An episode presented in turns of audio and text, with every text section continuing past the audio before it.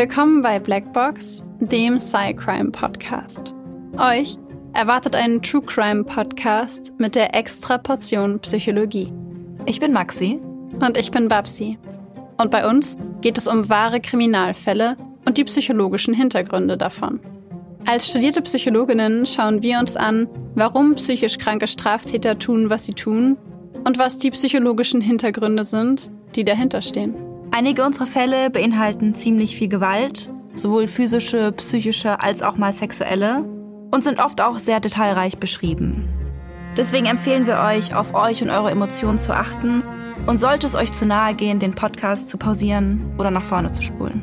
Wir haben euch gewarnt. Ab und zu passiert es auch, dass wir in den Folgen lachen oder eine Bemerkung machen. Das ist nie respektlos gemeint, sondern liegt daran, dass wir eben sehr tief in der Materie drinstecken und das Ganze ab und zu mit Humor ein bisschen auflockern. Also bitte nicht falsch verstehen.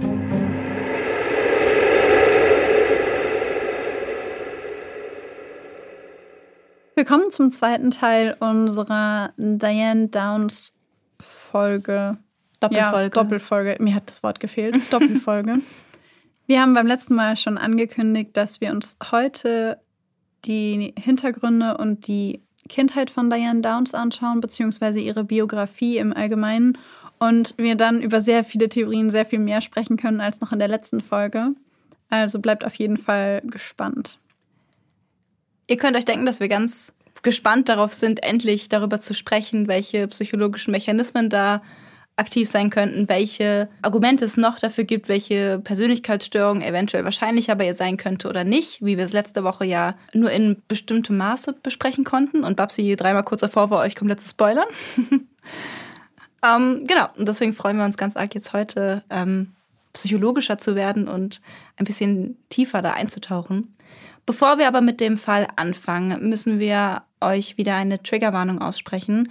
Diesmal geht es um sexuelle Gewalt gegen Kinder und auch um körperliche Gewalt im Generellen. Und weil wir über Instagram darauf aufmerksam gemacht worden sind, möchten wir an der Stelle auch noch eine, eine, eine Triggerwarnung aussprechen für Gewalt an Tieren, denn das kommt in dieser Folge leider auch vor. Und dann würde ich sagen, reden wir wieder mal nicht lang drum rum, sondern wir starten direkt in den Fall, oder?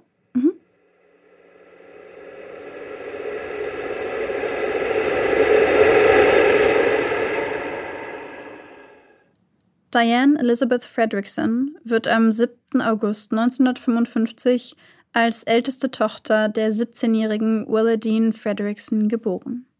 Ihre Geschwister folgen ihr in rascher Folge. Ein Jahr nach Diane kommt ihr Bruder John zur Welt, zwei Jahre darauf ihre Schwester Kathy, ein weiteres Jahr später James und schließlich Paul, der acht Jahre jünger ist als Diane. Als Älteste muss Diane früh bei der Versorgung der jüngeren Geschwister helfen und dabei für Ruhe und Ordnung sorgen. Ebenso wie ihre eigene Mutter es in ihrer Kindheit als ältestes von fünf Kindern getan hat. Als älteste Tochter hat Diane dafür zu sorgen, dass die Regeln ihres Vaters eingehalten werden. Die Kinder sollen ruhig sein, wenn er von der Arbeit kommt. Er empfindet die Kleinen als lästig. Dennoch ist es richtig, dass sie da sind, denn wie heißt es schon so schön in der Bibel, seid fruchtbar und mehret euch.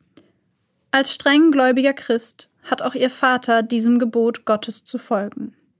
Aber manchmal gelingt es Diane nicht, die anderen Geschwister so zu erziehen, wie es ihrem Vater oder auch ihrer Mutter, die ebenfalls nach Perfektion strebt, recht ist. Manchmal weint eines der Kinder, eine Tatsache, die ihr Vater Wes Fredrickson besonders verachtet. Wenn das passiert, schlägt er das weinende Kind so lange, bis es aufhört und still wird. Sie sollen keine Memmen sein, keine verweichlichten, armseligen Kreaturen. Also lernt Diane genauso wie ihre Geschwister, dass es besser ist zu lächeln, egal wie sie sich fühlt. Sie baut eine Fassade nach außen auf, es geht mir gut, alles ist in Ordnung, ich bin glücklich. Doch innen sieht es ganz anders aus. Mit jedem Schlag ihres Vaters wächst die Kluft zwischen ihrer wahren Gefühlswelt und ihrem aufgesetzten, marionettenhaften Kinderlächeln. Je älter Diane wird, desto mehr Verantwortung muss sie übernehmen. Ihr Vater bestraft sie, wenn die kleinen Geschwister sich nicht benehmen, und er legt ihr die Verantwortung auf, dafür zu sorgen, dass sie sich benehmen. Wenn Diane sich dagegen hilfesuchend an ihren Vater wendet und berichtet, dass John heute nicht auf ihr Wort gehört hat, wird sie als Petze beleidigt und ebenfalls bestraft. Egal, was Diane tut, sie wird bestraft. Dass sie in der Schule gut ist und offensichtlich hohe intellektuelle Fähigkeiten besitzt, wird von ihren Eltern nicht weiter kommentiert. Für die ist das eine Selbstverständlichkeit. Es ist das, was sie von Diane erwarten und des Lobes nicht wert.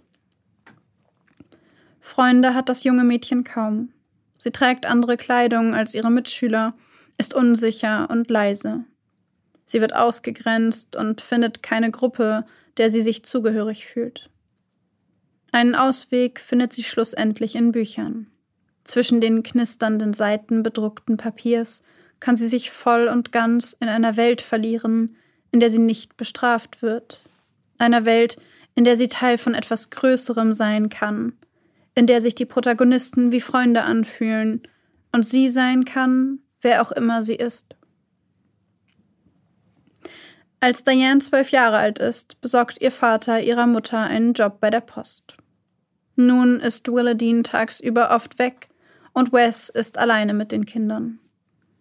In dieser Zeit beginnt er plötzlich die Nähe zu seiner ältesten Tochter zu suchen. Diane freut sich erst über die liebevolle Aufmerksamkeit ihres Vaters, hat sie sich doch die ganze Zeit elterliche Nähe, Anerkennung und Liebe gewünscht. Doch schnell gesellt sich zu diesem angenehmen Gefühl, endlich gesehen zu werden, eine unangenehme, bedrohliche Vorahnung. Erst versteht Diane nicht, wieso, doch bald beginnt ihr Vater, sie sexuell zu missbrauchen.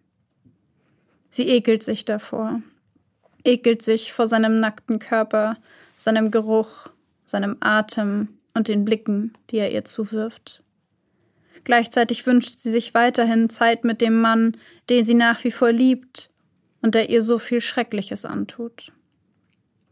Gerne würde sie mit jemandem darüber sprechen, sich von jemandem helfen lassen, sich ihrer Mutter anvertrauen. Doch die würde sicherlich ihren Vater beschützen, der die unangefochtene Macht im Haus hat. Außerdem befürchtet Diane, dass ihre Mutter eifersüchtig werden könnte. Seit Jahren schon hat sie das Gefühl, mit ihrer Mutter um die Gunst des Vaters buhlen zu müssen, auch wenn sie diesen die meiste Zeit verachtet, da er sie so oft schlägt und bestraft. Allein in dieser unaushaltbaren Situation sieht Diane keinen Ausweg. Verzweifelt beginnt sie, angezogen ins Bett zu gehen, hofft, dass der dünne Stoff ihrer Kleidung ihren Vater davon abhalten wird, sie zu vergewaltigen. Doch ihre Hoffnung ist umsonst. Stumm lässt sie alles über sich ergehen, was er ihr antut. Sie weint nicht, wie sie es von ihm gelernt hat. Stattdessen schleichen sich andere Symptome als Reaktion auf den kontinuierlichen Missbrauch ein. Traurigkeit, Antriebslosigkeit, Schlaflosigkeit. Mit 13 beginnt Diane sich an den Armen zu verletzen. Mehrfach rennt sie von zu Hause weg, landet jedoch jedes Mal wieder daheim. Irgendwann erscheint ihr Suizid als eine mögliche Lösung für ihre Situation. Hellwach liegt sie Nacht für Nacht im Bett, starrt an die Decke oder aus dem Fenster und versucht die Angst und die Ohnmacht unter Kontrolle zu bekommen, um ihr maskenhaftes Lächeln aufrechtzuerhalten. Durch den monatelangen Schlafentzug wird Diane schließlich auch körperlich krank. Doch nicht einmal das hält ihren Vater davon ab, sie zu missbrauchen. Er ignoriert sie, wenn sie doch mal wütend wird, versucht sich zu wehren oder weint. Er sieht nur weg und tut so, als sei alles wie immer. Irgendwann hört Wes plötzlich auf, Diane zu missbrauchen. Gleichzeitig findet auch die emotionale Zuwendung, die er ihr in den letzten Jahren geschenkt hat, ein abruptes Ende. Diane sucht sich diese daher nun im Umgang mit Tieren. Sie hat Hunde, Katzen und mit 15 Jahren sogar ein Pferd. Die Tiere geben ihr, was sie zu Hause so schmerzlich vermisst. Ebenfalls mit 15 verändert sich ihr Kleidungsstil. Sie trägt ihre Haare anders und beginnt sich zu schminken. Ihr Umfeld reagiert darauf und bald schon scheinen sich gleichaltrige Jungs für sie zu interessieren. Einer von ihnen ist der Nachbarsjunge Steve Downs. Die beiden kommen zusammen und Diane ist verliebt in diesen hübschen, rebellischen Jungen, der genau das ist, was ihre Eltern nicht für sie wollen. Steve ist da, als ihre Großeltern bei einem schweren Autounfall sterben. Und er ist da, als ihr Vater immer wieder ihre Haustiere tötet. Er erschießt sie, wenn sie krank werden, oder einfach nur, weil sie ihm lästig sind. Irgendwann aber ist es für Diane zu viel. Nach der Tötung ihrer Katze verfällt sie in einen einstündigen, stark dissoziativen Zustand. Niemand in der Familie kümmert sich um sie. Als Diane 18 Jahre alt ist, heiratet sie Steve. Inzwischen war sie bereits auf dem College und wurde aufgrund von promiskuitivem Verhalten wieder exmatrikuliert. Steve war bei der Navy und kehrt nach seinem Dienst wieder nach Hause zurück. Diane ist sich sicher, nun endlich einen Platz gefunden zu haben an der Seite eines Mannes, der sie liebt und respektiert. Doch sie wird bitterlich enttäuscht. Steve sieht sie schnell als eine Art Besitz, erwartet von ihr, die vermeintliche Rolle seiner Ehefrau zu erfüllen, zu kochen, zu putzen, zu Hause zu sein. Nichts weiter. Bald schon hat er eine Geliebte. Diane fühlt sich verraten, bestätigt in dem Glauben, dass Männer doch alle gleich sind, sexbesessen, egoistisch, unterdrückend. Sie fühlt sich leer, einsam und allein und hofft, dass ein Kind diese Gefühle bessern könnte. Innerhalb kürzester Zeit wird sie schwanger. Dass Steve sich mit gerade einmal 20 Jahren noch nicht bereit für ein Kind fühlt, ist ihr egal. Also freundet er sich mit dem Gedanken an, und Diane ist im siebten Himmel. Später wird sie sagen, das Glück, das ich spürte, wenn mein Kind sich in mir bewegte, war berauschend. Es hörte niemals auf, und nachdem mein Kind geboren wurde, war ich sogar noch glücklicher. Denn nun war ich nicht die einzige verliebte Person. Christy liebte mich auch. Ihre älteste Tochter Christy Ann wird 1974 geboren. Sie ist ein unkompliziertes Kind und Diane legt all ihre Zuneigung und Liebe in dieses neue Leben. Steve wird ihr dagegen immer lästiger, doch sie braucht ihn, um sich und ihr Kind weiterhin zu ernähren. Er verlangt von ihr, die perfekte Hausfrau und Mutter zu sein. Oft streiten sie sich und er verliert die Beherrschung. Dann schlägt er sie, wirkt sie und tut ihr weh. Es geht so weit, dass sie irgendwann mit einer Gehirnerschütterung im Krankenhaus landet. Der Versuch, eine Ausbildung zu machen, um finanziell unabhängig zu werden, scheitert, und Diane sieht nur einen einzigen Ausweg für ihre Situation. Ein zweites Kind. Ein zweites Wesen, das ihr unbegrenzte Liebe und Hingabe schenken würde und durch das sie sich wertvoll und geliebt fühlen könnte. Cheryl Lynn kommt zwei Jahre nach ihrer älteren Schwester im Jahr 1976 zur Welt. Cheryl ist für ihre Eltern jedoch eine Enttäuschung. Anders als ihre Schwester ist sie kein ruhiges Kind. Sie schreit und lässt sich kaum beruhigen. Steve und Diane streiten sich weiter. Sie möchten nach Cheryl kein weiteres Kind. Steve lässt eine Vasektomie durchführen, doch diese scheitert und Diane wird wieder schwanger. Diesmal bekommt sie Angst. Sie bereut Cheryls Geburt und will nicht noch ein Kind. Also treibt sie es ab. Die nächsten Jahre sind geprägt von vielen Veränderungen und schwierigen Phasen. Steve und Diane leben sich immer mehr auseinander. Steve betrügt seine Frau immer wieder. Diese beginnt immer wieder verschiedene Jobs, wird von einem ihrer Arbeitgeber vergewaltigt verlässt Steve mit den Kindern, nur um dann einige Tage später wieder zu ihm zurückzukehren. Zwei Jahre nach der Abtreibung begegnet Diane einem Stand von Abtreibungsgegnern. Auf Plakaten sind Bilder von Föten in unterschiedlichen Stadien abgebildet, darunter das Stadium, in dem Diane selbst abgetrieben hat. Das Kind hat nach den Darstellungen bereits Finger, Zehen, ein Gesicht. Diane ist am Boden zerstört. Die Bilder lassen sie nicht los. Und schon bald verinnerlicht sie die Vorstellung, der damals abgetriebene Fötus sei ein Mädchen gewesen, dem sie die Möglichkeit eines Lebens verwehrt habe. Das Mädchen, das in ihrer Vorstellung Carrie heißt, soll aber eine neue Chance bekommen. Sie möchte ihr einen Körper schenken. Sie erklärt Steve alle ihre Überlegungen, der sieht ihre Perspektive jedoch überhaupt nicht ein und weigert sich, erneut Vater zu werden. Also sieht Diane sich woanders um. Ihre Wahl fällt auf ihren 19-jährigen Arbeitskollegen Russ. Diane wartet ihre fruchtbaren Tage ab und verführt den jungen Mann. Bald schon ist sie schwanger. Wieder erfüllt sie das Glücksgefühl, ein neues Leben in sich zu tragen. Steve und Russ sind alles andere als begeistert. Steve möchte nicht für ein fremdes Kind sorgen und Russ fühlt sich überfordert, will gleichzeitig aber auch eine Beziehung mit Diane haben. Ende Dezember 1979 wird Stephen Daniel Downs geboren. Diane ist enttäuscht. Hatte sie sich doch ein Mädchen gewünscht. Er wird fortan von seiner Familie mit seinem Zweitnamen gerufen, Danny. Danny ist ein unkompliziertes und fröhliches Kind, doch auch er ist nicht das Heilmittel für die Leere in Dianes Inneren. Sie merkt, dass ihr das Gefühl, schwanger zu sein, mehr gibt als das Gefühl, Mutter zu sein.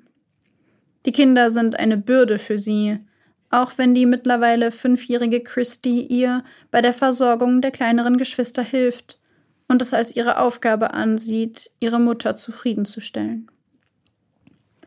Erst verfällt Diane in eine depressive Phase, dann jedoch wächst in ihrem Inneren ein Zorn, der sich in immer explosiveren Wutanfällen zeigt. Diese lässt sie hauptsächlich an ihrer kleinen Tochter Cheryl aus. Sie ist ein Dorn im Auge ihrer Mutter, kann kaum still sitzen, tobt herum und macht manchmal aus Versehen Dinge kaputt. Nicht nur einmal packt Diane sie dann an den Schultern, schüttelt sie, schreit sie an, reißt an ihren Haaren. Als eine Babysitterin Cheryl später einmal mit einer stillen Ecke bestraft, fragt Cheryl sie, ob sie eine Waffe habe. Als die Sitterin sie verwundert fragt, wie sie darauf kommt, antwortet Cheryl, ich will mich erschießen. Meine Mama sagt, ich bin böse. Diane beschließt indes, sich als Leihmutter zur Verfügung zu stellen. Steve unterstützt sie in diesem Vorhaben, bringt es doch gutes Geld in die Familienkasse. Die beiden werden auf ihre Eignung untersucht und Diane versucht, sich und ihre Familie im besten Licht dastehen zu lassen. In der ersten Einschätzung der Psychiater wird die Verbindung mit Steve als ein neurotisches Zusammenspiel innerhalb der Ehe interpretiert. Auch die Einstellung Dianes gegenüber dem Leben sei als auffällig zu werten. Gleichzeitig wird bei der jungen Frau ein hoher IQ festgestellt. 125. Überdurchschnittlich. In weiteren Gesprächen, in denen die Psychiater stärker auf sie eindringen, bricht Dianes Fassade jedoch. Sie berichtet vom Missbrauch in ihrer Jugend und dem Verhältnis zu ihren Eltern. Sie erklärt, keine Freude an sexuellen Kontakten zu haben und sie nur einzusetzen, wenn sie ihr nutzen. Ihre Art der Gesprächsführung wird vom Psychologen als überschwänglich, unreif und selbstabwertend beschrieben. Sie habe eine schlechte Fähigkeit, die eigene Wut zu kontrollieren, sei depressiv. Auch das Wort histrionisch fällt in seinen Berichten. Sie mache den Eindruck, ihre Gefühle komplett abschotten zu können. Trotz der Überzeugung der Fachleute, Diane habe eine besondere Motivation, Leihmutter zu werden, wird sie zugelassen. Ihre eigenen Kinder versuchen derweil, ohne sie klarzukommen. Die fünfjährige Cheryl verbringt viel Zeit bei der Nachbarin, da ihre Mutter sie sonst zweieinhalb Stunden vor der geschlossenen Tür sitzen lässt, da Cheryl zu Hause ist, bevor ihre Mutter Feierabend hat. Oft fragt sie bei den Nachbarn nach Essen oder um die Erlaubnis, die Toilette nutzen zu dürfen. Die Nachbarin macht sich zunehmend Sorgen um das Mädchen und dessen Geschwister. Diane dagegen berichtet Freunden und Verwandten stolz davon, wie selbstständig ihre Kinder schon seien. Daraufhin schreibt die Nachbarin Diane einen Brief. Als Folge darauf steht die junge Mutter wutentbrannt vor der Tür der Nachbarin mit der Empfehlung, sie solle sich gefälligst um ihren eigenen Scheiß kümmern. Auch Cheryl ist dabei, und wie schon zuvor projiziert Diane ihre Wut auf sie. Sie schreit ihre kleine Tochter vor den Augen der Nachbarin an. Du bist ein böses kleines Mädchen. Wenn du Mami nicht gehorchst, verdienst du es, getötet zu werden. Dann gehen die beiden nach Hause. Zu Hause jedoch ist Diane wieder lieb zu Cheryl, drückt und schmust ihre Kinder, um sie dann für diese unvorhersehbar wieder von sich zu stoßen und zu beleidigen. Die Kinder sind davon mehr als verwirrt, und vor allem Cheryl leidet unter den Misshandlungen ihrer Mutter. Einmal versucht sie vor ein Auto zu rennen. Als die Nachbarin, die sie gerade noch gerettet hat, sie fragt, warum in Gottes Namen sie das getan habe, antwortet Cheryl, dass es sowieso egal sei. Es kümmere niemanden, ob sie lebe oder tot ist. 1982 trennt sich Diane dann endgültig von Steve. Noch bevor die Scheidungspapiere unterschrieben sind, hat sie bereits einen neuen Partner, der zu ihr in das Haus zieht. Erst ist alles gut. Doch dann bemerkt der zweifache Vater, wie Diane mit ihren eigenen Kindern umgeht, sie anschreit und schlägt. Als sie auch beginnt, seine Kinder so zu behandeln, verlässt er sie. Wenige Monate später bringt Diane das Kind der Leihmutterschaft zur Welt und erhält dafür 10.000 Dollar. Nun will sie ihr Leben neu beginnen. Sie verkauft das Haus und kauft einen Wohnwagen, schreibt sich in der Abendschule ein, um sich auf ihr Medizinstudium vorzubereiten. Einige Zeit später lernt sie auf der Arbeit im Postamt Robert Knickerbocker kennen, den sie Nick nennt. Der verheiratete Mann verdreht Diane den Kopf und sie verführt ihn. Jedoch verliert sie nicht, wie sonst so schnell, das Interesse an ihm, sondern wünscht sich eine Beziehung. Sie glaubt daran, dass Nick ihr endlich das geben kann, was sie so unbedingt braucht. Liebe und bedingungslose Zuneigung. Ihre Kinder sind in dieser Phase eine noch größere Last als sonst für sie, da Nick kein Vater sein möchte und die Kinder von Diane ablehnt. Sie sorgt dafür, dass die Kinder ständig bei Babysittern oder alleine zu Hause sind und verbringt einen Großteil ihrer Zeit zu zweit mit Nick im Bett. Doch der ist nicht so verliebt wie Diane. Er sieht in der Affäre keine Zukunft, auch wenn Diane schon der Meinung ist, die Scheidung von Nicks Frau stehe kurz bevor. Sie hilft der Trennung nach, indem sie sich absichtlich mit einer Geschlechtskrankheit ansteckt und diese an ihn weitergibt, was ihn zwingt, es seiner Frau zu beichten. Die beiden sprechen darüber und entscheiden, es dennoch weiter miteinander zu versuchen. Als Diane das hört, ist sie rasend vor Wut und vor Trauer. Sie ruft Steve an, bittet ihn, sie abzuholen, sie in dieser Situation nicht alleine zu lassen. Sie spricht davon, sich das Leben nehmen zu wollen und zerkratzt sich das Gesicht mit ihren Fingernägeln. Bei Steve angekommen, schließt sie sich im Badezimmer ein und bedroht ihn mit einer Waffe, sagt ihm, auf ihn schießen zu können, wenn sie das wolle. Steve jedoch schafft es, die Situation unter Kontrolle zu bringen und bringt Diane ins Bett. In den folgenden Wochen bemüht sich die dreifache Mutter, Nick mit allem, was sie hat, zurückzuerobern. Er kann ihrem Charme nicht lange widerstehen, und es dauert nicht lange, bis die beiden wieder miteinander im Bett landen. Wieder ist Diane sehr besitzergreifend, wieder will Nick seine Frau nicht verlassen. Diane beginnt, die Frau anzurufen, ihr Briefe zu schreiben und ihr mitzuteilen, dass Nick nicht mehr mit ihr verheiratet sein möchte. In ihrem Tagebuch ist nur noch die Rede von Nick. Nick, Nick, Nick. Die Kinder leben mittlerweile fast vollständig bei Steve. Das passt Diane schon und auch wieder nicht.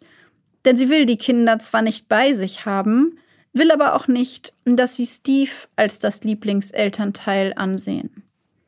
Sie waren als ihr Quell der Liebe gedacht. Sie gehören ihr, nur ihr. Doch Nick trennt sich nicht von seiner Frau und so beginnt er, eine Beziehung mit Diane parallel zu der mit seiner eigenen Frau zu führen, mit dem Wissen beider Parteien. Während Nick die Zeit mit Diane genießt und im Hier und Jetzt lebt, möchte sie ihn auf die Zukunft festnageln. So fragt sie ihn einmal, ob er sie oder seine Frau mehr liebe. Nick, der zu diesem Zeitpunkt wieder einmal genervt ist von der klammernden Art seiner Affäre, antwortet genervt, dass er seine Frau mehr liebe. Das drückt einen Knopf bei Diane, der sie zum Explodieren bringt. Sie tobt und schreit und ist am Ende mit den Nerven. Wieder hat sie das Gefühl, wertlos und unwürdig zu sein. Wieder löst ein Mann in ihr das Gefühl aus, nicht gut genug zu sein. Sie klopft die ganze Nacht an die Tür von Nick und seiner Frau, ruft sie immer wieder mitten in der Nacht an. Am nächsten Tag steht sie vor seiner Tür und beginnt einen Streit mit seiner Frau. Doch nun reicht es Nick. Er und seine Frau fahren weg, weit weg, nach Texas, wo alte Freunde von ihnen wohnen. Doch auch dort ruft Diane an, auch dort findet sie ihn. Sie ist voller Angst, Nick nun tatsächlich für immer zu verlieren. Doch er kehrt zurück und verfällt ihr wieder. In den folgenden Wochen verbringen die beiden viel Zeit miteinander und ihre Beziehung wird so intensiv, dass selbst Nick starke Emotionen für Diane entwickelt. Eines Abends nimmt er seine eigene Goldkette ab und hängt sie um Dianes Hals. Als Zeichen dafür, dass sie seine Frau ist. Diane ist überglücklich, möchte dieses Gefühl, diese Liebe festhalten, koste es, was es wolle. Doch dann wird Diane von ihrem Chef auf ein Postamt nach Oregon versetzt. Sie bittet Nick, mit ihr zu kommen, doch der gibt ihr erstmal keine Antwort. Als sie weg ist, merkt er, wie erleichtert er ist und dass er nicht bereit ist, seine Frau aufzugeben. Am Telefon mit Diane ist er immer zurückhaltender und distanzierter, bis er ihr schließlich sagt, er wolle sich endgültig von ihr trennen. Diane ist entsetzt darüber. In den nächsten Tagen und Wochen verschlechtert sich ihre Stimmung deutlich. Sie wirkt auf andere traurig, ängstlich und gereizt, fühlt sich innerlich leer und taub. Sie beschließt, Urlaub zu nehmen und macht sich auf den Weg zurück nach Arizona, um Nick am Postamt abzufangen. Dieser ist schockiert über Dianes Auftauchen. Er bleibt aber standhaft, lässt sich nicht wieder auf sie ein und nimmt auch seine Goldkette zurück. So sehr Diane es versucht, Nick will nicht mehr mit ihr zusammen sein. Todunglücklich macht sich Diane also wieder auf den Heimweg. Nun ist sie völlig alleine mit ihren Kindern. Sie lebt wieder bei ihren Eltern in Oregon. Diese sind kaum eine Stütze für sie, im Gegenteil. Hier fällt Diane wieder in alte Muster. Muster, die auf die emotionale und sexuelle Misshandlung durch ihren Vater zurückgehen. Um dem zu entfliehen, zieht sie sich zurück in ihre Traumwelt, schreibt in ihr Tagebuch an Nick, schreibt ihm, wie gut es tue, zu wissen, dass er sie liebe. In den nächsten Wochen macht Diane verschiedene emotionale Phasen durch. Sie konsumiert viel Alkohol und Marihuana und rutscht in eine stark depressive Phase. Ihre Gedanken werden immer finsterer. So ist sie sich mittlerweile sicher, dass Nick sich für sie entschieden hätte, wenn sie doch nur keine Kinder gehabt hätte. Was, wenn sie die Kinder Steve überlassen würde? Nein, nein, das geht nicht. Dann würden sie ihn ja vielleicht mehr lieben als sie. Dabei sind sie ihre Quelle der Liebe. Dann denkt sie, dass es ihren Kindern doch am besten gehen würde, dort, wo ihre kleine, ungeborene Tochter Carrie ist. Im Himmel. Sie müssten nie zu unglücklichen Erwachsenen heranwachsen, sie müssten sie nie als schlechte Mutter erleben. Und Nick würde sie wieder lieben, da ist sie sich sicher. Also fasst sie einen folgenschweren Entschluss.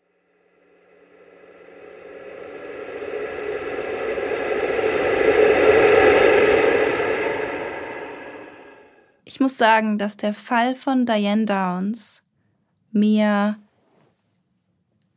gleichzeitig total viele Fragen beantwortet, jetzt wo wir die, die Biografie so haben. Ähm, und dass da ganz viel für mich auch irgendwie erklärt wird. Gleichzeitig kommen da für mich auch ganz viele neue Fragen auf. Ja, für mich ist das so ein krasser Fall. Ich habe das beim letzten Mal ja auch schon angedeutet, der mich in so, der spaltet mein Inneres in Ja. mehrere Ja. Lager. Ja, Weil ich aus jeder Perspektive, wie das mit Perspektiven so ist, eine andere Perspektive habe. Also ja, und dann damit auch gleich eine andere emotionale und eine andere rationale Haltung. ich finde es ganz gut, wie wir die, diese beiden Fälle gesplittet haben, weil wir hier wirklich halt nur ihre Biografie sehen und so ihre und so einen Einblick in ihre Gedankenwelt haben und in ihre Gefühlswelt. Ähm, und ich muss sagen, dass ich in diesem Fall, was du da jetzt vorgelesen hast, ich alles ähm, aus ihrer Sicht her verstehen kann. Ich kann verstehen, warum sie sich so fühlt, wie sie sich fühlt. Ich kann verstehen, warum sie Angst, äh, warum sie so eine große Angst davor hat, dass Nick sie verlässt. Ich kann verstehen, warum sie darüber nachdenkt, nicht, das heißt nicht gutheißen. Ich kann verstehen, warum sie darüber nachdenkt, okay, wie schaffe ich das, das, wie schaffe ich es, ohne meine Kinder zu sein, damit Nick mich, mich wieder will. Ich kann das aus ihrer Sicht alles verstehen. Und ich finde es gut bei diesen Fällen, dass wir da so einen Cut gemacht haben, dass wir hier gut darüber sprechen können, weil die Tat komplett in der letzten Folge passiert ist. Weißt du, was ich meine? Ich kann das für mich gerade irgendwie besser trennen und kann da jetzt mehr aus dieser, ähm, bei mir so systemische und psychologische Sicht drauf gucken, als ich das gekonnt hätte, hätten wir das in einem Fall gemacht. Ich muss aber ehrlich sagen, dass mich dieser Teil des Falls auch sehr traurig gemacht hat. Ja. weil, weil ich die Vorstellung und die Beschreibung davon, wie sie aufgewachsen ist. Also zum einen Thema systemische, erkenne ich da halt ganz viele Parallelen in unterschiedlichen Generationen. Ganz, ganz viel. Und zum anderen ist sie unter so furchtbaren Bedingungen aufgewachsen, dass ich total nachvollziehen kann, wie sich ihr Wertesystem so entwickeln konnte. Ja. Und es ist halt wieder ein Fall, bei dem ich mir denke, bis zu dem Tag, an dem du das allererste Mal eins deiner Kinder geschlagen hast oder emotional misshandelt hast, Ja. habe ich Mitleid und Mitgefühl und denke mir, Mann, ich würde dir gerne helfen und es tut mir total leid, dass du da durch musstest. Aber ich bin leider jemand, bei dem bei Gewalt an Kindern, völlig egal wie deine eigene Kindheit war, ist bei mir dann leider auch irgendwie Schluss. Ja. Also da bin ich dann, dass ich mir denke, ja, du hattest eine furchtbare Kindheit und du hast furchtbare Dinge erlebt, aber irgendwann kommt man in ein Alter, in dem man Verantwortung übernehmen muss für sich selbst und in dem man sich den Dingen stellen muss, die einem die eigenen Eltern angetan haben. Und das gilt für jeden, nicht nur für Leute mit schlimmer Kindheit, sondern jeder von uns nimmt Kratzer mit von zu Hause, das ist normal. Aber Oder Einflüsse. ja, und ne, also jeder von uns hat auf jeden Fall Sachen mitgenommen und vielleicht auch Dinge gelernt, die für ihn gar nicht so gut waren. Mhm. Das meine ich mit Kratzern. Also nichts, ne, die einen haben halt eine, ein schwierigeres Elternhaus und die anderen haben ein schöneres Elternhaus, aber jeder nimmt irgendwas mit, bei dem es sich lohnt, sich das zumindest mal anzugucken. Ja, genau. Und das ist vollkommen normal, prinzipiell, dass das so ist. Also, ne, dass man was mitnimmt. Und es ist meiner Meinung nach in der Verantwortung von jedem Menschen, sich das anzugucken. Und zwar im besten Fall, bevor man Kinder bekommt, damit man es nicht weitergibt, was auch immer das ist. Können ja ganz kleine Sachen sein oder eben auch sehr gravierende Sachen, je nachdem, wo man aufgewachsen ist. Ja. Oder dass man sich eben bewusst ist, was man eventuell weitergeben könnte. Also es kann ja auch sein, dass es dann am Ende vielleicht was ist, wo man merkt, okay, der Grund, die Grundabsicht finde ich gut, aber die an der Ausführung hapert's. Ja, Und äh, einfach, das heißt gar nicht irgendwie, dass das, dass, dass äh, Grundprinzipien oder Grundwerte in der Familie irgendwie falsch sein müssten, sondern dass einfach vielleicht ähm, man sich jeder halt damit beschäftigen sollte, okay, wie will ich das bei meinen Kindern weiterführen? Und wie, wie kann ich mich da oder wie kann ich da das Bestmögliche für meine Kinder tun? Ja, und eben auch für dich selber. Selbst wenn du keine Kinder bekommst, finde ich, sollte sich jeder meiner Meinung nach damit auseinandersetzen, was genau habe ich in meiner Kindheit irgendwie noch mitgenommen, was sind vielleicht Eigenschaften oder grundsätzliche Annahmen über die Welt oder über mich selbst oder über Beziehungen, die ich zumindest hinterfragen möchte. Ja. Weil ich glaube, jeder von uns hat von seinen Eltern oder aus seiner Kindheit Dinge mitgenommen, über die man sich zumindest unterhalten kann. So bei dem einen ist es vielleicht das Thema Streitkultur oder beim nächsten ist es ähm, Selbstwertgefühl oder wie rede ich mit mir selber. Es können ja so ganz ähm, ja kleine in Anführungszeichen Sachen sein. Und bei Diane ist es ja so, die hat keine Frage eine sehr dysfunktionale, schwierige, herausfordernde, belastende Kindheit gehabt. Ja. Bei all den Dingen, die da passiert sind. Und das, ich würde zumindest mal die Vermutung einstellen, äh, anstellen, dass das traumatisierend war für sie. Ich glaube auch, dass es traumatisierend war für sie. Also da, klar, darauf haben wir jetzt keine Hinweise, es wurde nicht diagnostiziert, aber so ein schwerer sexueller Missbrauch in, in der Kindheit durch den eigenen Vater ist was, was mit hoher Wahrscheinlichkeit traumatisiert. Also für mich war ein Indikator, dass sie ähm, Traumata erlebt hat, die Tatsache, dass einer der Psychiater gesagt hat, sie könnte ihre Gefühle einfach ausschalten. Ja. Und das ist für mich ein, ein klarer Hinweis für ein vorangegangenes Trauma. Dieses Abschotten Mhm. und die Dissoziation. Ja. Ja. Von daher würde ich sogar sagen, dass wir mit äh, sehr hoher Wahrscheinlichkeit davon ausgehen können, dass sie traumatisierende Dinge erlebt hat. Was jetzt nicht überraschend ist bei dem, was wir über ihre Kindheit wissen. Mhm. Aber da bin ich halt immer noch der Meinung, dann musst du versuchen, das irgendwie aufzuarbeiten. Du musst irgendwie versuchen, dich zumindest damit auseinanderzusetzen. Weißt du, wie ich meine? Ja. Und deswegen Ja, ist ja. das für mich so eine emotionale Ja, aber Geschichte. Ja, voll, voll. Ich bin voll der bei dir. In dem Moment, wo, wo Kinder in, ins Spiel kommen, finde ich, muss sie oder muss auch jeder sich damit eben beschäftigen, was für potenzielle, ne, es gibt ja auch sowas wie, das ist systemisch, transgenerationale Traumata. Man muss sich damit beschäftigen, ob man was weitergibt und was man weitergibt. Ich finde, spätestens, wenn da noch mehr, wenn, wenn da andere Menschen außer der eigenen Person drin sind, muss man sich darum kümmern. Ja. Und ähm, gerade bei Diane, das wäre, also gut, ich glaube, wir sind uns alle einig, wenn jeder, der jetzt diesen Fall gehört hat und der sonst von diesem Fall gehört hat, dass ich glaube, wir sind uns, glaube ich, alle einig, dass Diane Downs dringend eine Psychotherapie gebraucht hätte. Ähm, Das ist eine Hypothese, die ich so unterstreichen und unterschreiben könnte. ja. Nee, aber gerade in Bezug auf die Kinder ähm, kann ich voll mitgehen. Also ich ist auch, also es ist wieder so typisch, dass dieses, man schaut sich die Kinder dann, um das zu verstehen und um es zu erklären. Und man versteht dann vielleicht auch, warum sie so handelt mit den Kindern, aber es entschuldigt es halt nicht. Um Gottes Willen. Sondern es ist halt nicht so von wegen, ja gut, das ist eine schlechte Kindheit, sondern sie ist, wie wir es sagen, sie ist in der Verantwortung, sich damit auseinanderzusetzen. Egal wie schlimm das bei mir war. Mich persönlich hat der Moment auch sehr wütend gemacht, wo ähm, die Nachbarin mit Cheryl im Kontakt ist. Und, ähm, oder auch bei der Babysitterin, wo Cheryl fragt nach einer Waffe und dann sagt sie, ich will mich erschießen. Oder was war das? Ja. Ich will mich, ich will mich erschießen. erschießen, weil Mama sagt, ich bin böse. Dann, wo die Mutter ihr vor der Nachbarin sagt, ähm, wenn du dich so benimmst, hast du es verdient, getötet zu werden. Die vors Auto rennt, oder vor, doch, ja, sie ist ja vors Auto gerannt, ja. ähm, weil sie der Meinung ist, dass es sowieso niemanden interessiert, ob sie lebt oder tot ist.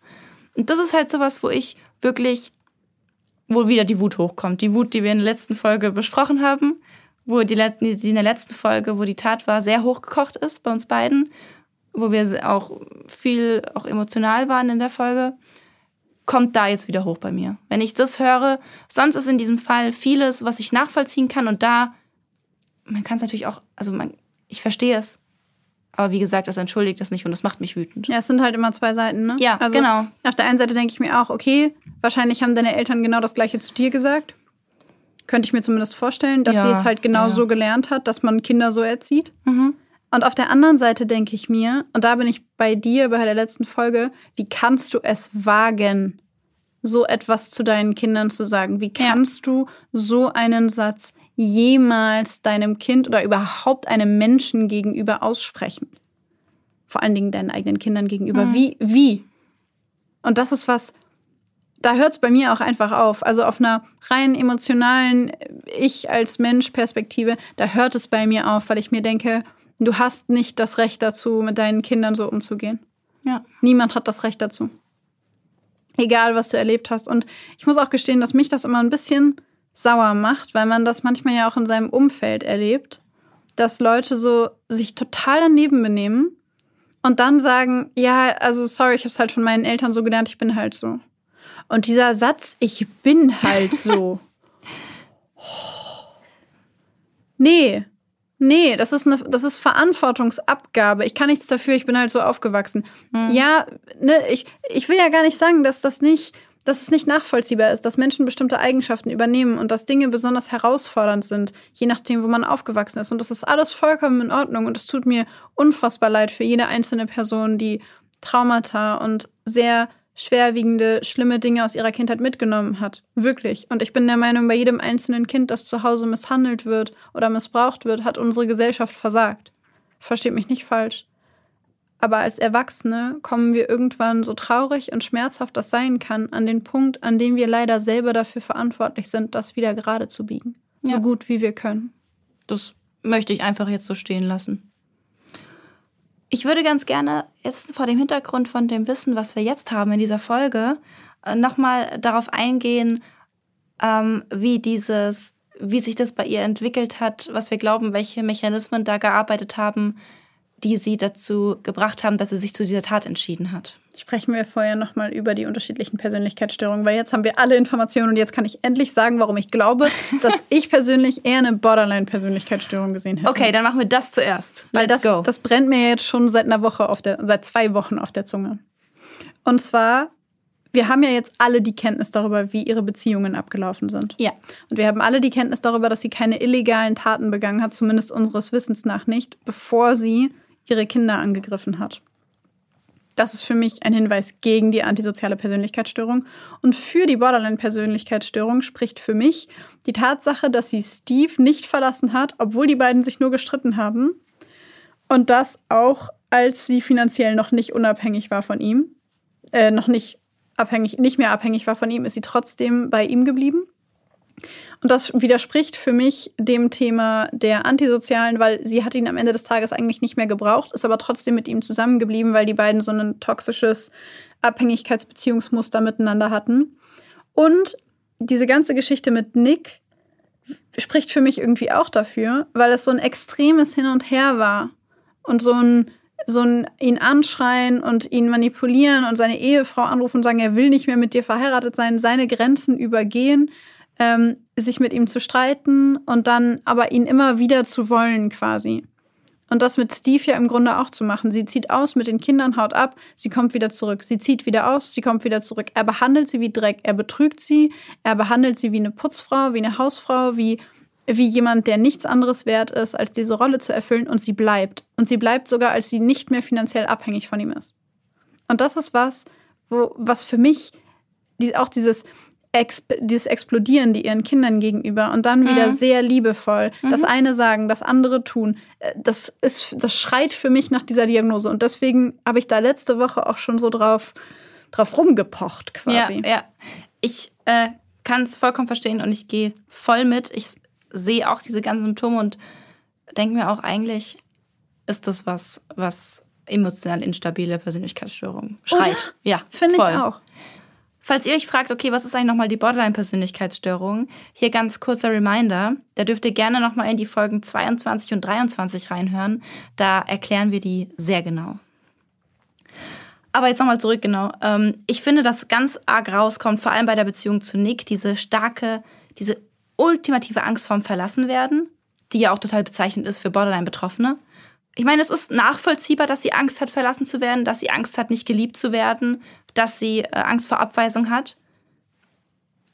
Es ist aber halt, es, es passt gleichzeitig total rein. Also es passt in dieses Bild vom Borderline. Und auch dieses, sie hat ja auch, bei Borderline ist ja auch ganz stark so dieses selbstverletzende oder selbstschädigende Verhalten. Äh, dieses Promiskuitive, was sie hat. Sie hat sich ja. auch selber verletzt, als sie jugendlich war. Genau, sie hat sich selber verletzt. Dann, ähm, als Nick sie das erste Mal oder zweite Mal verlässt, ich bin mir nicht sicher, da ähm, ist sie ja auch ganz stark selbstverletzend. Sie zerkratzt sich das Gesicht mit ihren, mit ihren Fingernägeln. Sie sagt, sie möchte sich umbringen. Also das, das ist auch schon sehr, sehr so diese, diese Wut so gegen sich selbst gerichtet. Und ja, dieses promiskuitive Verhalten ist natürlich auch potenziell selbstschädigend.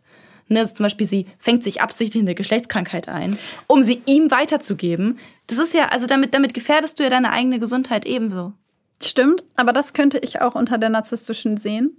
Weil, wenn du überlegst, dass die Kränkung, verlassen zu werden, so krass ist, dass du sagst, das lasse das lass ich mir nicht bieten. Mhm.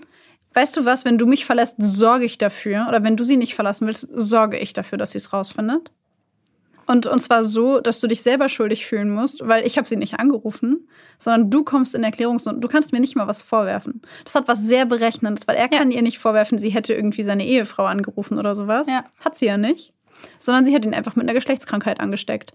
Und für mich war, war das eher was Narzisstisches, weil ich dachte, die Kränkung war so groß, dass die Rache, in Anführungszeichen, oder diese Konsequenz, dass, okay, wenn du das mit mir machst, dann mache ich das mit dir, mhm.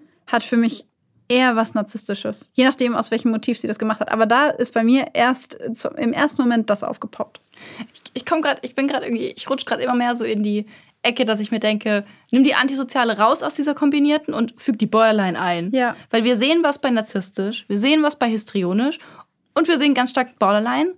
Aber antisozial, natürlich, es gibt, es gibt Verhaltensweisen, wo man sagt, okay, gut, es könnte vielleicht reinpassen. Aber das ist halt besser erklärt durch die anderen Symptomatiken eigentlich. Finde ich auch. Vor allen Dingen, ich finde, also man könnte natürlich argumentieren und könnte sagen, ihr Verhalten im Krankenhaus, die absolute Skrupellosigkeit, mit der sie auf ihre Kinder geschossen hat. Ja. Also völlig, völliger Wahnsinn, seien mhm. wir ehrlich. Mhm. Ähm, und die, die Art und Weise, wie sie sich im Krankenhaus verhält, wie sie mit den Ärzten spricht, wie sie mit den Leuten umgeht, dass sie keine Gefühlsregung hat. Dass sie keine, offensichtlich keine tatsächliche Liebe ihren Kindern gegenüber empfindet. Denn wir hatten das Thema schon mal. Liebe, dass wir immer voraussetzen, dass Eltern oder Väter, Mütter, Bezugspersonen ihre Kinder lieben. Dass das eine Fehlannahme ist, der wir wahrscheinlich alle irgendwie anheimfallen. Dass, dass, äh, dass das nicht sein kann. Und ich glaube an dieser Stelle, dass, dass, das, dass man das natürlich so argumentieren könnte und sagen könnte, da sehe ich eine antisoziale Persönlichkeitsstörung. Ja. Aber irgendwie fehlt mir alles davor. Mir, ja. Für mich wirkt das dieses Verhalten und diese Tat wirkt für mich so extrem nach einem Resultat aus dieser ungesunden Beziehungsdynamik, ihrem ungesunden, völlig verschobenen Bild von, von Recht und Unrecht, von was Leben bedeutet, was ihr eigener Wert bedeutet. Ihre Kinder sind ja auch im Grunde nur dafür geboren worden, um sie zu lieben. Ja. Und nicht, weil sie eigene Menschen mit eigenen Persönlichkeiten und eigenen Rechten sind. Und das ist für mich lässt sich alles eher kategorisieren in die anderen, weil bei der Antisozialen fehlt mir einfach die Vorgeschichte. Mir fehlt die, die Vorgeschichte kriminellen Verhaltens, mir fehlt die, die Emotionslosigkeit schon im frühen Alter, mir fehlt äh, die, Gewalt, die Gewalttätigkeit. Hm. Ähm, ja, oder generell sonst kriminelle Energien. Ja, ne? das, also ich meine, es muss ja sonst, es muss ja nicht gar nicht immer Gewalt sein, es könnte auch sein, dass sie einfach vielleicht auf der Diebstahle begeht, weil sie halt gerne dieses eine Kleidungsstück haben möchte. Aber das fehlt alles. Da, da bin ich bin ich auch voll bei dir. Und ich sehe auch keine Störung des Sozialverhaltens insofern, als dass sie irgendwie was mit, dass sie schon als Kind Tiere gequält hat oder sowas. Ja. Oder dass sie als Kind ähm, andere Kinder verprügelt hätte oder sowas. Im Gegenteil, sie war ein Außenseiter, sie war still, sie war zurückgezogen und sie hat Tiere geliebt. Mhm. Und das ist für mich irgendwie was, wo ich so denke, ich wüsste gerne auf Basis von was da die antisoziale und nicht die Borderline-Persönlichkeitsstörung genannt ja. wurde. Ja, auf jeden Fall. Ihr Leben kommt mir auch so chaotisch vor. Also ihr Leben kommt mir vor, als würde sie von einem, von einer wackeligen Situation, also wackelig so für ihre psychische Stabilität, ja. von einer wackeligen Situation in die nächste stolpern und würde es, also in meinem Kopf ist es gerade wie so eine Frau, die ständig über alle Wurzeln fällt, die so auf dem Boden sind und es nie schafft, einmal gerade zu stehen und sicher zu stehen, weil sie ständig wieder hinfällt und ständig wieder stolpert. Und das ist, verstärkt für mich nochmal irgendwie so den Eindruck für dieses stark emotionale und unkontrollierte.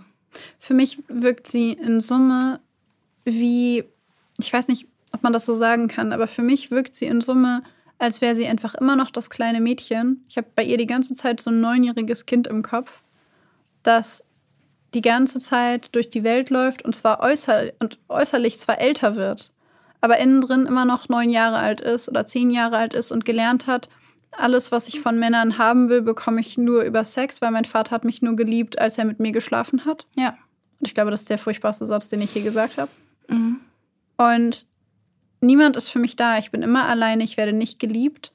Und ich kann nur geliebt werden, vielleicht sogar, weil sie selber gelernt hat als Kind, ich habe meine Eltern bedingungslos geliebt. Was ist der einzige Mensch, der mich so sehr lieben könnte? Ich glaube, ich bekomme Kinder, weil ich habe meine Eltern auch so sehr geliebt. Und wir haben ähm, vielleicht ihre Geschwister auch, wir haben unsere Eltern so geliebt, obwohl sie all diese Dinge getan haben. Und ich erinnere mich daran, wie sehr ich mich nach der Liebe meiner Eltern gesehnt habe.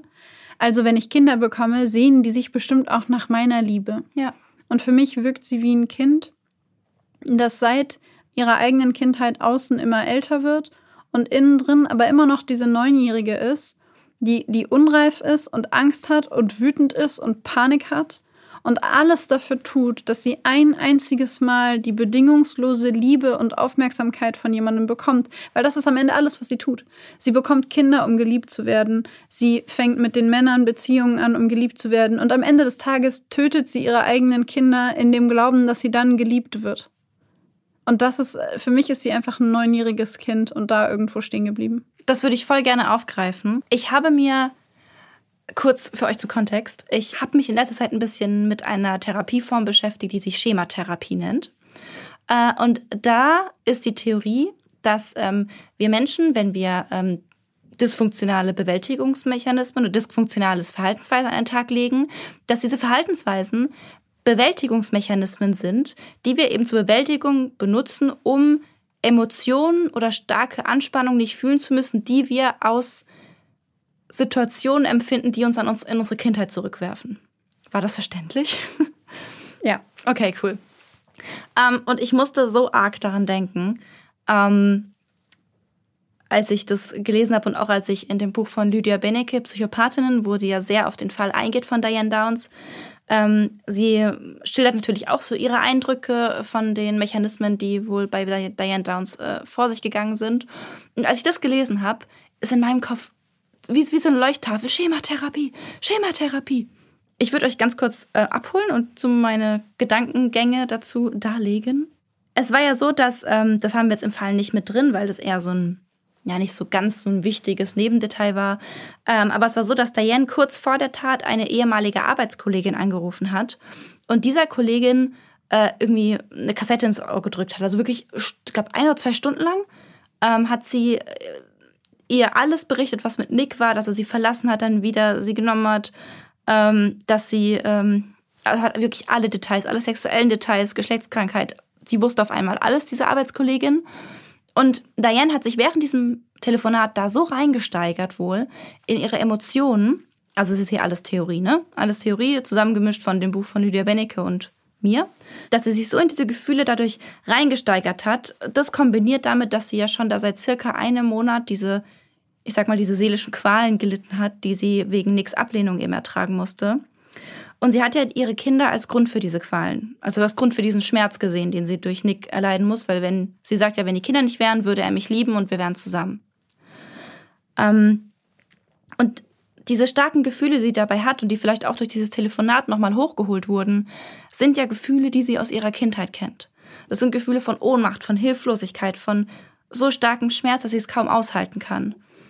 Ähm, und da ist, das ist ja so ein bisschen so die Theorie der Schematherapie, dass diese starken Gefühle, die für ihren, für ihr System, sage ich mal, nicht aushaltbar sind eigentlich, weil ja die auch bei in ihrem Fall auch mit einem Trauma verknüpft sind und ähm, dementsprechend so schwer aushaltbar sind, dass sie dann eben wieder wie zurückgeworfen wird in ihre Kindheit und in ihr, wir sagen da, also in der Schematherapie sagt man, das, ähm, das kind, den Kindmodus oder den kindlichen Modus, das kind Kindesschema.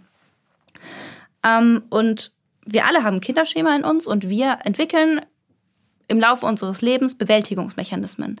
Ihr Bewältigungsmechanismus, würde ich jetzt mal sagen, war Manipulation, war ähm, sexuelle Verführung, Promiskuität. Ähm, dadurch hat sie Menschen manipuliert, vor allem Männer.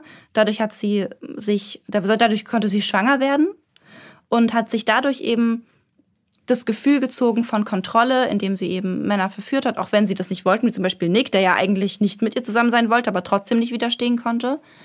Ähm, sie hat sich dadurch Menschen machen können, sage ich mal, sie hat, hat Kinder dadurch bekommen, die ihr eben die Liebe geben sollen oder die sie einfach nur deswegen bekommen hat, weil sie eben gedacht hat, die lieben mich dann bedingungslos.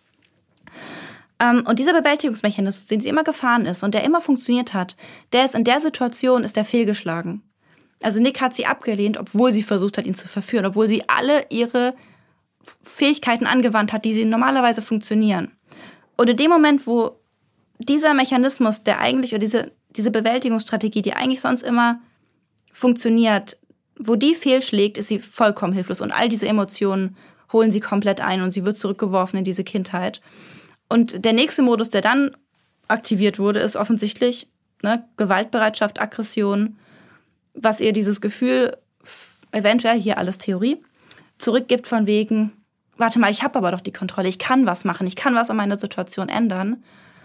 Ähm, und dann noch, das jetzt, vielleicht jetzt lassen wir die Schematherapie, kombiniert mit all dem, mit diesen, wenn wir sagen, das Borderline emotional instabile Persönlichkeitsstörung, ähm, mit all diesen starken Emotionen und diesen ähm, schwer, schwer steuerbaren Gedanken und Handlungen, ähm, dass sich das dann eben so entwickelt hat, dass sie dann das Gefühl hatte, nur wieder die Macht oder die Kontrolle zu erlangen und auch eben nur ihr Bedürfnis und ihren Wunsch nach Liebe dadurch befriedigen zu können, dass sie ihre Kinder tötet und dann eben auch wirklich die Entscheidung getroffen hat, okay, wenn ich das will, muss ich das machen, also mache ich das. War das verständlich? Ich habe das ja. Gefühl, das war jetzt sehr viel. Also es war sehr viel, aber ich konnte dir folgen. okay, ich hoffe, ihr konntet mir auch folgen. Aber das war sowas, wo in meinem Kopf ganz viel los war und ich dachte mir, ich muss das unbedingt teilen, weil ich das total spannend fand. Und ja. weil ich Schematherapie generell total spannend finde. Ich glaube, da will ich jetzt auch noch eine Fortbildung machen. Ich kann das äh, sehr, sehr gut nachvollziehen. Das sind so immer die Momente, wo ich so denke, ich wünschte, ich wäre diesen Weg gegangen. aber vielleicht kommt das ja noch. ähm, aber ja, ich kann, das, ich kann das sehr, sehr gut nachvollziehen. Ich musste auch die ganze Zeit daran denken, deswegen kam sie mir auch die ganze Zeit so kindlich vor, mhm. dass ich mir dachte, dass, also wenn wir die ganze Emotion mal da rausnehmen aus der Tatsache, dass sie ihre drei Kinder getötet hat. Ja. Weil das ist, ähm, auf einer emotionalen Basis brauchen wir uns darüber nicht zu unterhalten. Aber wenn wir das ganz unemotional sehen, hat sie sich verhalten wie so ein bockiges, wütendes kleines Kind, das dafür sorgt und das, das, dass es am Ende trotzdem haben kann, was es will. Mhm. Okay, weißt du was? Wenn es nicht funktioniert, auf den Boden aufzustampfen, dann werfe ich mich jetzt auf den Boden. Ja, genau. Aber das halt in einer viel stärker ausgeprägten, viel krasseren und leider auch viel brutaleren Art und Weise hat sich das am Ende des Tages Bahn gebrochen. Und das ist auch so das, was, was, ähm, was ich daran so krass fand, weil ich irgendwie weil ich es irgendwie so krass fand, dass ich dachte, die Kränkung, die er ihr auch auf narzisstischer Ebene angetan haben muss, mal unabhängig von dem, sie hat sich immer nach Liebe gesehnt, ja. sondern auch die Tatsache, dass es immer funktioniert hat. Sie war immer die, die Leute verführen kann, immer Stimmt, die, die ja. sie manipulieren kann, ja. immer die, die das irgendwie so mit dem Fingerschnipsen hingekriegt hat und dann will der sie auf einmal nicht. Mhm.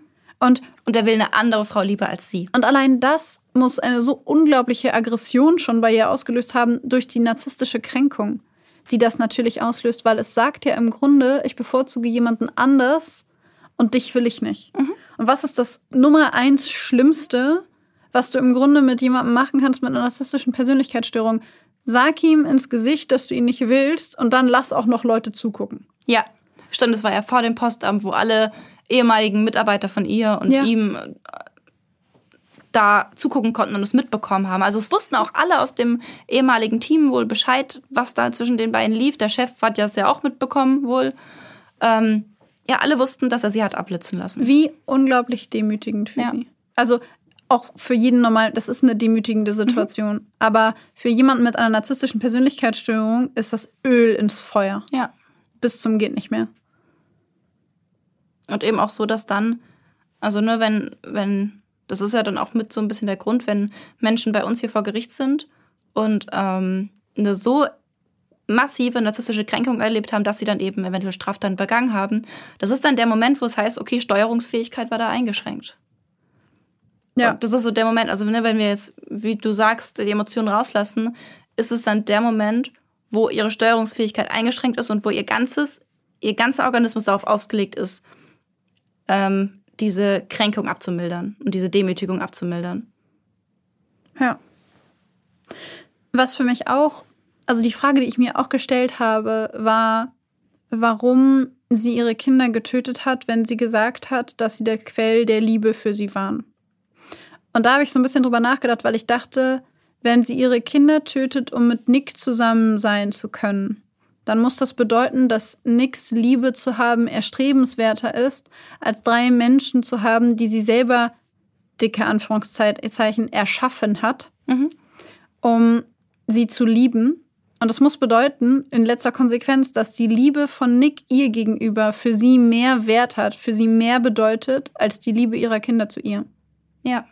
Und das ist auch was, worüber ich nachgedacht habe, weil das im Grunde bedeuten könnte, dass sie die Kinder am Ende des Tages, und das reiht sich auch so ein bisschen in die Geschichte ein, finde ich, dass sie die Kinder bekommen hat als eine Coping-Strategie. Ja. Um damit umgehen zu können, dass auch Steve ihr nicht die Liebe gegeben hat, die sie wollte. Ja. Und dass es quasi so eine zweite Wahlliebe war.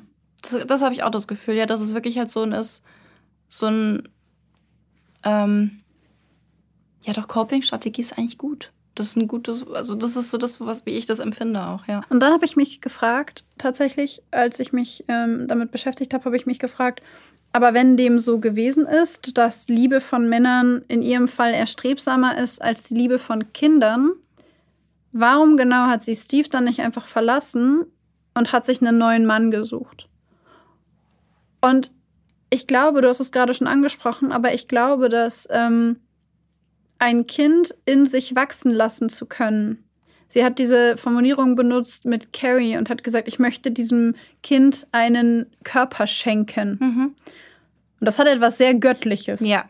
Auch die Formulierung, diese, dieser Gedankengang hat etwas sehr Göttliches. Es hat nichts mit, ähm, mit liebevoller, ich möchte gerne ein Kind und äh, ne, biologisch bin ich dazu in der Lage, diesen Körper zu erschaffen und so weiter und so fort, sondern es hat etwas von, ich erschaffe etwas, das mich liebt.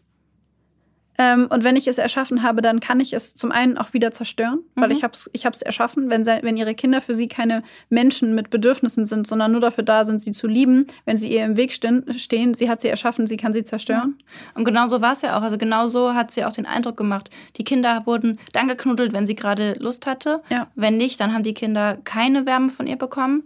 Äh, sich um die Kinder kümmern war einfach nur lästig. Christy hat ist die das Paradebeispiel für Parentifizierung hat die Mutterrolle übernommen, sowohl für ihre Geschwister als teilweise auch für ihre eigene Mutter. Ja. Weil die Mutter eben nicht für die Kinder gesorgt hat und weil die Mutter nicht die Bedürfnisse und Wünsche ihrer Kinder akzeptiert oder wahrgenommen hat, sondern einfach nur ihre eigenen. Und die Kinder waren da, um ihre eigenen Bedürfnisse zu erfüllen und nicht umgekehrt. Ja. Und ich, ähm, ich fand das einfach sehr auffällig, weil ich dachte, okay, ähm, vielleicht bekommst du also vielleicht war das das Erste, was sie dachte in ihrer Vorstellung, wenn sie Kinder bekommt, das sind eigentlich diejenigen, die mich am meisten lieben werden. Und dann bekommt sie das erste Kind und es funktioniert eigentlich ganz gut. Und dann bekommt sie das zweite Kind und es funktioniert überhaupt nicht mehr. Mhm. Und dann versucht sie es nochmal als, als Coping-Mechanismus, versucht irgendwie noch ein, ein Kind zu bekommen und hat ja auch da schon festgestellt, dass sie sich am besten gefühlt hat, während sie schwanger war. Und das fand ich auch ein mega krasses Zeichen, dass als die Kinder auf der Welt waren, fand sie sie gar nicht mehr so gut. Aber als sie schwanger war mit den Kindern, waren sie, waren sie toll und waren, war das großartig, das Gefühl war großartig. Und da kann man natürlich auch sich fragen, lag das daran, dass Kinder, solange sie im Bauch haben, nicht schreien, keine Widerworte geben und 100 Prozent äh, nicht autonom sind, weil sie ein Teil deines Körpers sind? Oder lag es daran, dass sie sich daran erfreut hat, dass dieses Kind auch einfach 24-7 bei ihr war und ein Teil von ihr war und sie quasi die wichtigste Person für dieses Baby in ihrem Bauch ist, weil das Baby in ihrem Bauch ist. Und es logischerweise keinen eigenen Willen haben kann, wohingegen Kinder, die du auf die Welt bringst, natürlich einen eigenen Willen und eigene Bedürfnisse haben und dich vielleicht nicht so auf die Art und Weise lieben, wie du gerade möchtest, dass sie dich lieben. Ich dachte da auch an vielleicht so noch so ein narzisstisches Motiv in Richtung von, solange das Kind in mir drin ist, kann es nicht ohne mich überleben. Also weißt du, so, es ist nicht nur, ich bin die wichtigste Person, sondern es braucht mich und nur ich kann dieses Leben am Leben halten. Ja. Ja, das finde ich Was dich ja Punkt. in eine Position bringt, also wirklich, ne, ich meine, so ist es ja. Die, die Mutter, die das Kind austrägt, ist, wenn die Mutter stirbt, stirbt das Kind, die hat die maximale Macht über dieses Leben. Ja. Das passt auch wiederum so ein bisschen zu dem Motiv, das sich so ganz viel durch ihre Kindheit zieht.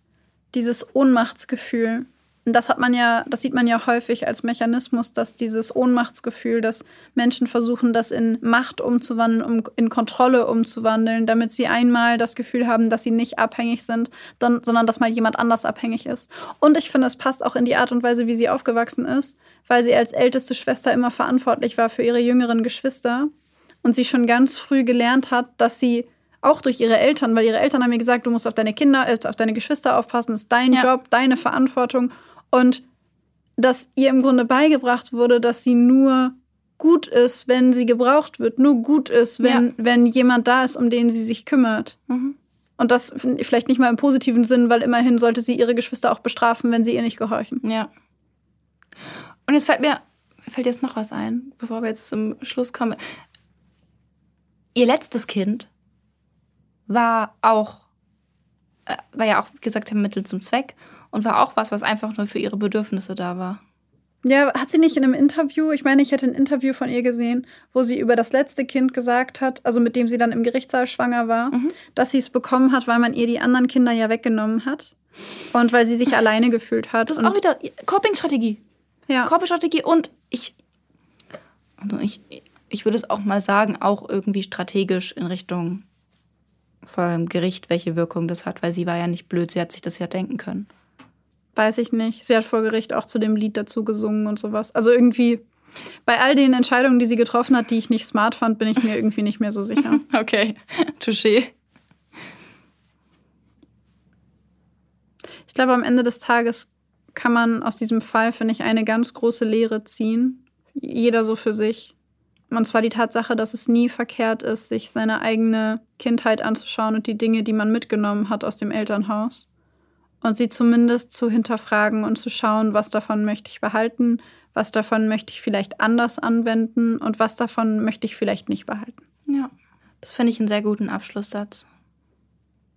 Und das impliziert nicht, dass eure Eltern zwangsläufig einen schlechten Job gemacht haben, wenn ihr das findet, oder wenn ihr was findet, das, wo ihr sagt, das will ich vielleicht nicht behalten. Nee, auf gar keinen Fall. Auf gar keinen Fall. Also es ist, es ist nie, das würde euch auch jeder Therapeut, vor allem systemische Therapeuten sagen, wenn es irgendwie um Familie geht. Es geht nie darum, nach Schuld zu suchen, sondern es geht um das Aufdecken von Beziehungsmustern, die sich einfach innerhalb von Systemen und Familien entwickeln. Daran hat, ich würde sagen, in den meisten Fällen, es gibt auch Fälle, wo wo man Schuld in dem Sinne zuweisen könnte. In den meisten Fällen hat da niemand Schuld dran, sondern es passiert und es ist einfach wichtig, sich damit auch zu beschäftigen. Ich glaube, das ist am Ende des Tages auch der wichtige Punkt, ja. sich damit zu beschäftigen, weil die Frage nach Schuld bringt einen am Ende auch nicht weiter, egal wie schlimm die Erfahrung Nein. war. Und in den meisten Fällen wollen die Eltern ja wirklich nur das Beste. Und ähm, es ist nichts, was man irgendwie falsch macht an sich, sondern es können einfach Dinge sein, die vielleicht mal früher richtig gut waren und jetzt aber vielleicht heute einfach nicht mehr passen. Ja. Und ich würde sagen, in diesem Sinne beenden wir unsere zweite Folge zum Thema Diane Downs. Und wir sind sehr gespannt auf euer Feedback dazu. Ähm, an der Stelle vielleicht einmal kurz, dass wir uns immer sehr freuen, wenn ihr uns bewertet. Überall da, wo man uns Sterne geben kann oder wo man Bewertungen schreiben kann, freuen wir uns sehr über eine positive Bewertung, wenn euch unser Podcast gefällt. Und ähm, genau, schreibt uns gerne, wenn ihr wollt, über Instagram. Da heißen wir Blackbox der Podcast, alles klein und zusammengeschrieben. Oder schreibt uns eine E-Mail an blackboxderpodcast at gmail.com. Oder schaut mal bei unserem Patreon-Account vorbei, denn da bekommt ihr die neue Folge immer schon eine Woche vorher und jeden Monat eine extra Folge mit dazu. Und da könnt ihr schon mit 1,50 Euro dabei sein im Monat und diesen Podcast dabei unterstützen, weiterhin unabhängig zu bleiben. Und in diesem Sinne sagen wir wieder ein sehr lautes und sehr deutliches Seid lieb zueinander. Bitte. und wir sagen Tschüss!